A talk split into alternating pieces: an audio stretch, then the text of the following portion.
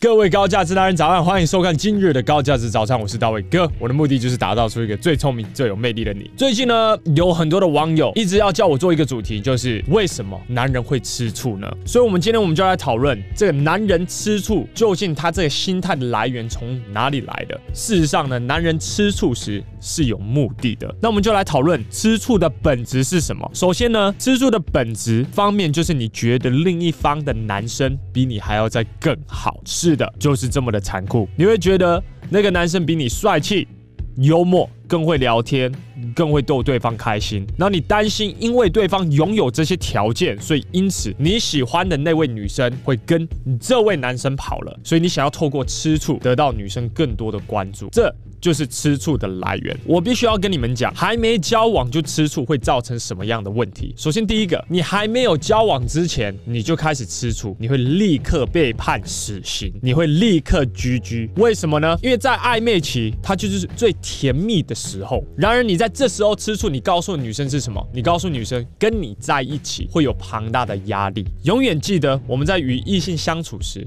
我们想要创作的感觉是一种很自由。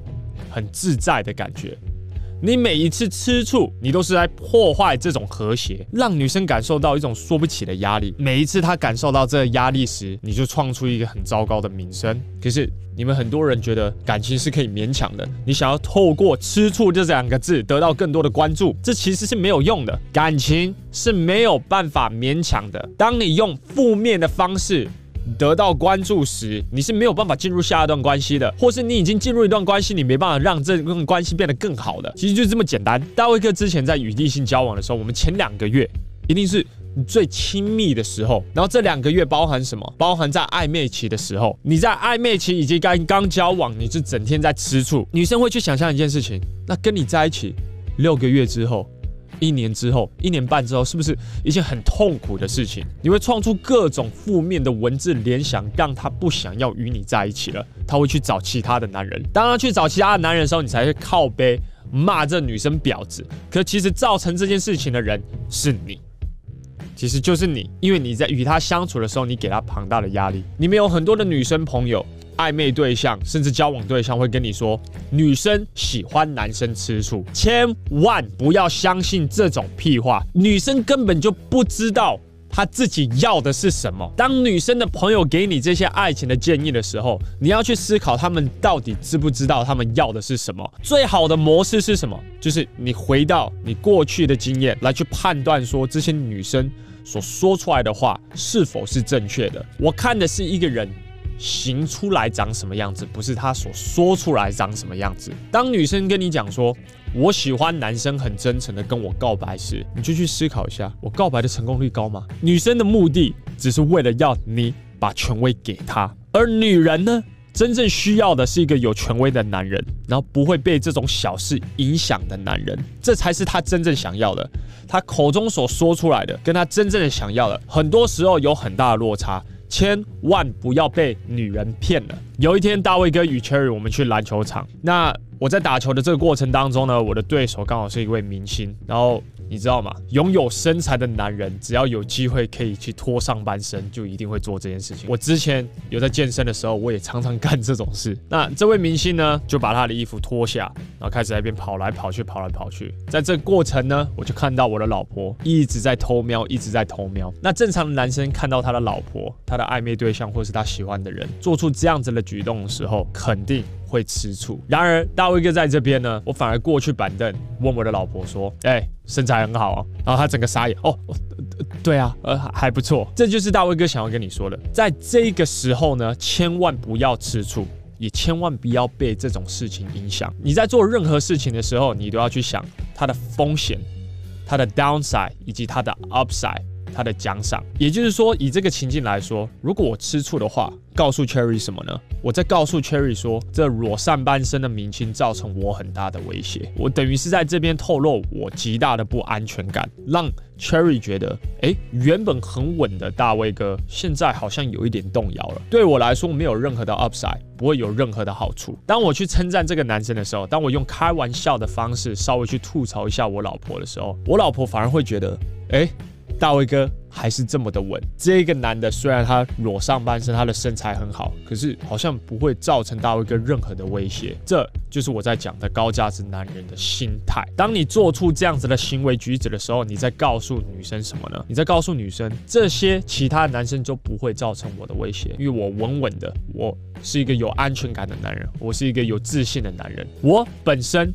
就是最适合你的男人。当女生感受到这种领导力时，当女生感受到你这种稳定度时，这时候呢，她就不可能会跑，就是这么简单。所以不要听你那些女生的朋友或者是暧昧对象在那边讲说：“哦，我好喜欢男生吃醋哦。”这些都是干话。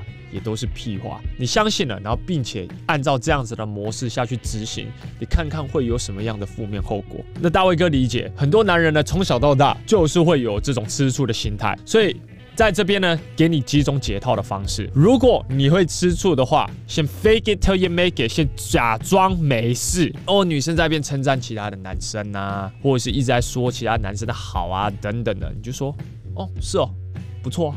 像之前呢，我们有一个宗师讲师 Toby 呢，他的女友在捷运的时候呢，因为下雨，就有一个男生帮他撑伞。这时候，大部分的男生都一定会吃醋。然而，Toby 并没有这样子做，他反而怎么做呢？他就跟他讲说：“哦，不错啊，这样子很好啊。”这样子反而你可以在这段关系当中提高你的价值，因为你不会因为一些小事，你的心态就炸裂。当女生去称赞另一方时，千万不要去批评那个男生，特别是不要用负面的方式去批评那位男生。你越批评呢，女生就会对他越有兴趣；你越批评呢，女生就会越想要再靠近他，甚至。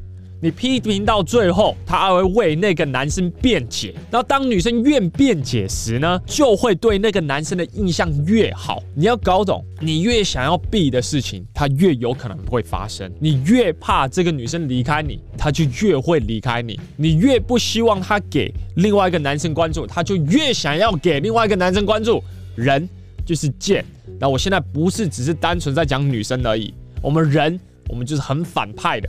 我们就是如此，所以不要给他这个工具去做这件事情，不要火上加油。你听得懂我的意思吗？另外一个点，针对你会吃醋的点，想办法增进自己。你会吃醋很大的原因，就是因为你觉得你自己不足，所以一方面。你不要让女生知道说你已经吃醋了。另一方面，针对你那个吃醋的点呢，去增进自己。例如，如果你觉得另外一个男人他说话很有趣，那你就要去想办法学会说话的艺术，学会幽默感。例如，如果你觉得另外一个男生他身材很好，那你就要去增进自己，开始跑健身房。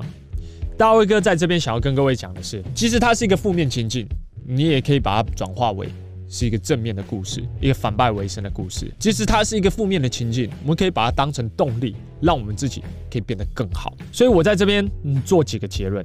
首先，第一个，吃醋时只会造成彼此负面的情绪。当女生与你在一起，不停地感受到这些负面情绪时，你认为她还会想要再跟你在一起吗？她会想要花更多的时间与你相处吗？